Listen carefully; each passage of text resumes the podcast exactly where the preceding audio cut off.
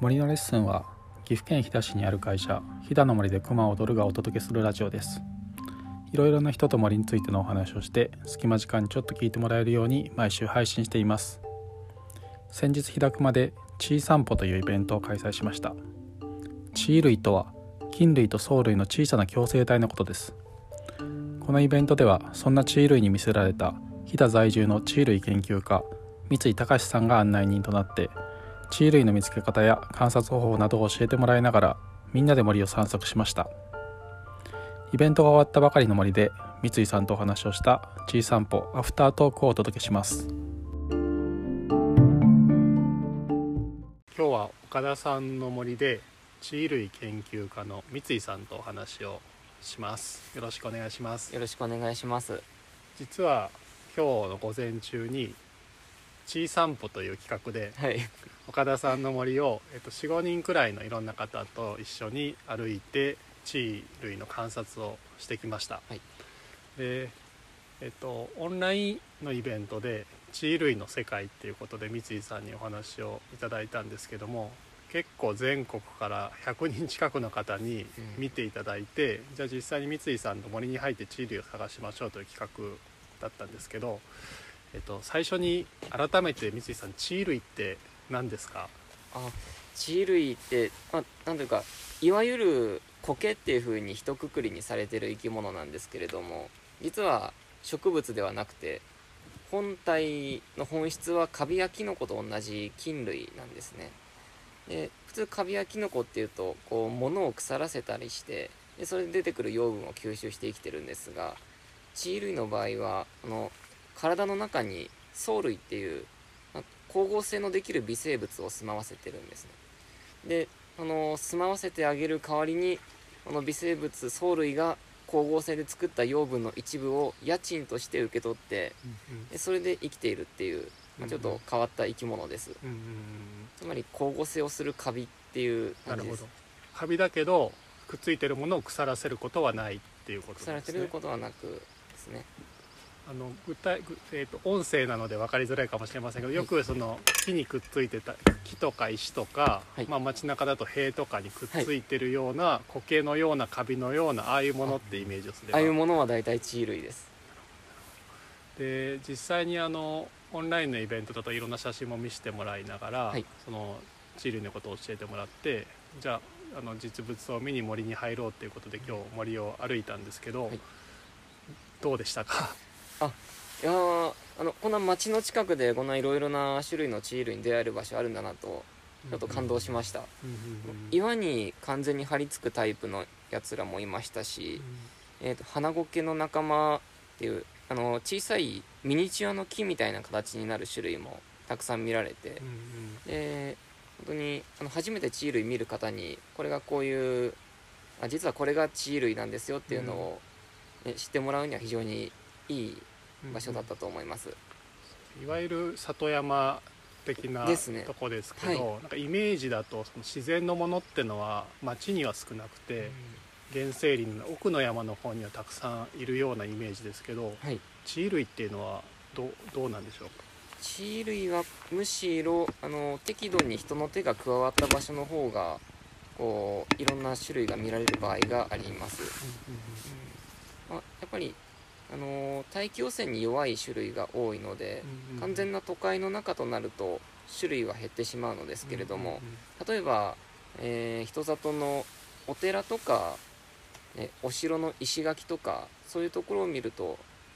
驚くほどたくさんの地類がくっついてます。逆にその森の中だからこそいる地類っていうのもいるんですか？はいそういうのも、まあ、カブトゴケとか、うん、サルオガセとか、うんうん、そういうふうに、えー、かなり自然の残ってるブナ林の中、うんうんうん、そういうところにたくさん見られる種類もいます、うん、今日来られた参加者の方も、はい、あの森の中で地位を拾ってとか剥がして、はい、ちょっと持って帰られてる方もい。らっしゃいましたけど、はい、持って帰って何何になるんでしょう？あああれは育てようとしてもあんまり成長しないので、どっちかというとインテリアみたいになるんじゃないかと思います、まああのお部屋の一角に飾りとして置いてみたりとか、えーコケリウムの中に組み込んでみたりとか、うんそういう楽しみ方ができます、うんうん。育てるっていう感じじゃないんですね。ですね、まあ、あの普通に日当たりのいいところに置いて毎日霧吹きかけてあげてれば、うんずっと元気なままでいてくれるんですけれども、うん目に見えてこう急に体が大きくなるっていうことは、まあ、まずないのであんまり栽培してるっていう実感は得られないと思います、育ち方とか増え方っていうのはどういう感じなんですか？やっぱり本質的にはカビやキノコの仲間なので、胞子を飛ばして増えることも、えーできます。ただあの胞子で飛ばすと結局あの裸一貫で出てきた菌糸がまたうんセルフサービスで藻類を拾ってきてうんうんうん。で一からあの共生環境を作っていかなきゃいけなくてうん結構大変なんですね。うんうんうん。ですから、まあ、それをまあカバーする別の繁殖方法としてうん。の地衣類の体の一部がちぎれて飛んでって、そこからもう最初から菌菌の体と藻類がセットになった状態でうんもうクローンが成長していくっていうやり方もあります、うんうんですから胞子でいくかクローンでいくかの2通りです。うんうんうんそのオンラインのイベントでも教えていただいた、い。その例えば地衣類が結構木の上の方にはい。引っかかってるとか、ええ。そういうのはどうやってそこまで運ばれたんだろうっていうのがあるんですけど、はい。それは具体的にはどういうことが考えられますか、イメージですけれども鳥鳥に運ばれてるんじゃないかなと思ってます。例えばサルオガセの仲間だと結構あの鳥の巣の素材に使われてるんですね、ですからそういうところに拾われた地衣類が鳥の巣として利用されてで高いところに運ばれてったとか、あるいはもう、えー鳥の巣の材料というよりは鳥の体自体にたまたま絡まったものが木の高い位置にくっついたっていう風に、えー増えてくるのではないかなとイメージしてます、地衣類って多分た食べても美味しくないですよね。ですねあんまり。そうかでもそうやって森の生き物にとってはその巣にしたりとかはして、まあ何らかに使われてるっていうことなんですね、鳥の巣にされたり、うんうん。あとミノムシが体に来てたりします。うんうんうん。地衣類の中にちっちゃな生き物が住んでたりもするんですか？はいあのーまあ、花苔みたいに複雑なこう入り組んだ形をしてると多分中はちっちゃい虫にとっては安全なシェルターになるんでしょうね、そういうところに小さい剥がした剥がしてみると小さいい虫がわらわらと出てくることもあります、でその木にくっついてるけど木を腐らせるわけではないので、木にとって地類はついてても害にはならない。そうですね。害にはならないです得にもならない。毒毒にもあんまり、まあ、ひょっとしたらその地衣類が作ってる成分が結構抗菌作用があったりするので、それで病気にかかりにくくなるっていうようなのはあるかもしれないです、うんうん。その物を腐らせるわけでもなく、はい。あの光合成できる藻類と協力しながら、はい。こうあんまり人の迷惑にならないように 生きて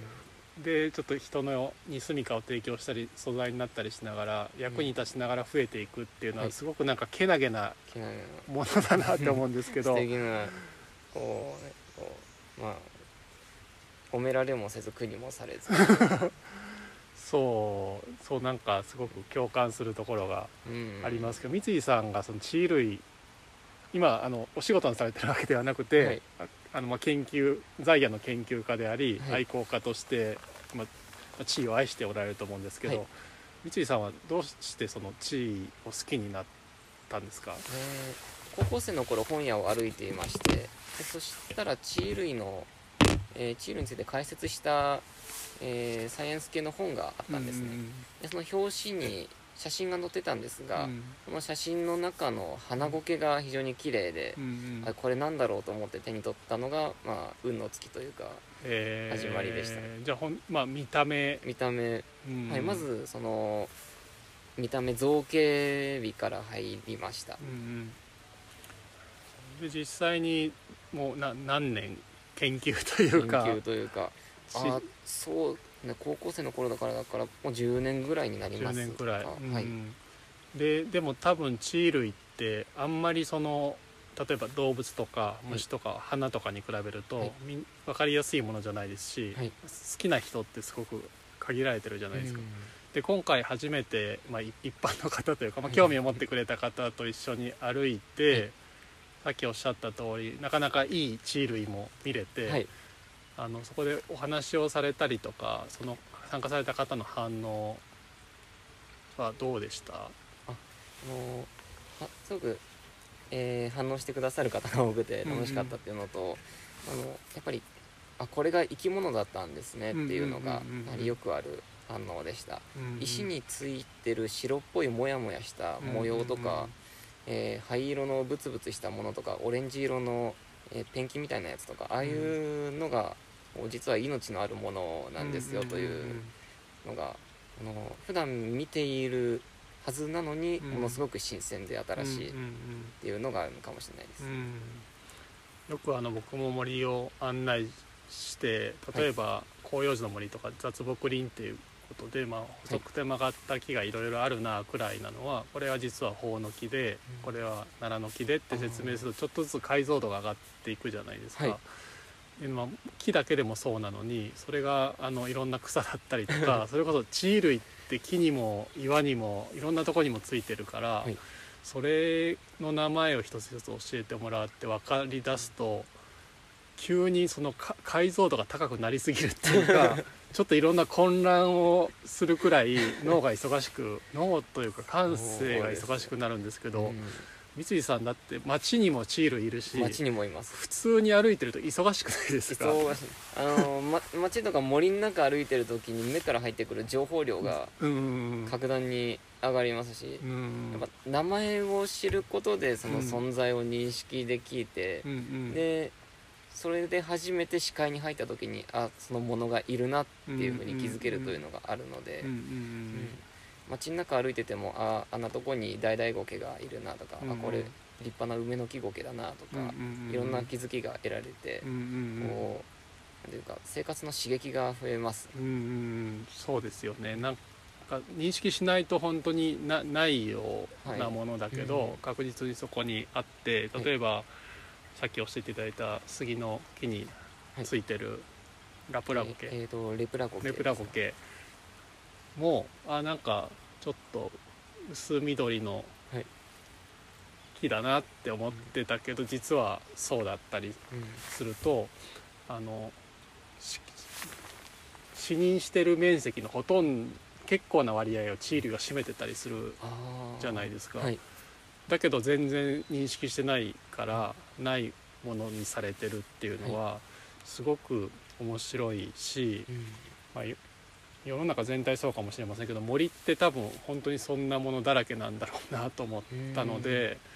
あのそれは地類は本当にそれの代表的なものだなと思いましたその人にさっきおっしゃった特に駅にもならないし、害にもならないから何にも気にしてないんだけど実はこんなに存在しているっていうのはすごく面白いなと思いました。こう風景からいなくなって初めて、うんうんうん。今までいたんだって気づかされるんでしょうね、そうですよね。へえそうでも本当にオンラインイベントやってみてもすごく反反応が良かったと興味持ってくれる人もたくさんいらっしゃいましたし、今日来られた方もすごく喜んでおられたので、またちょっと具体的な、はい。あの森の魅力というか宝物の一つとして、はい。地類を我々もなんかもっと深めていきたいなと思うので ちょっとその具体的な企画を少しお話をさせてください。はい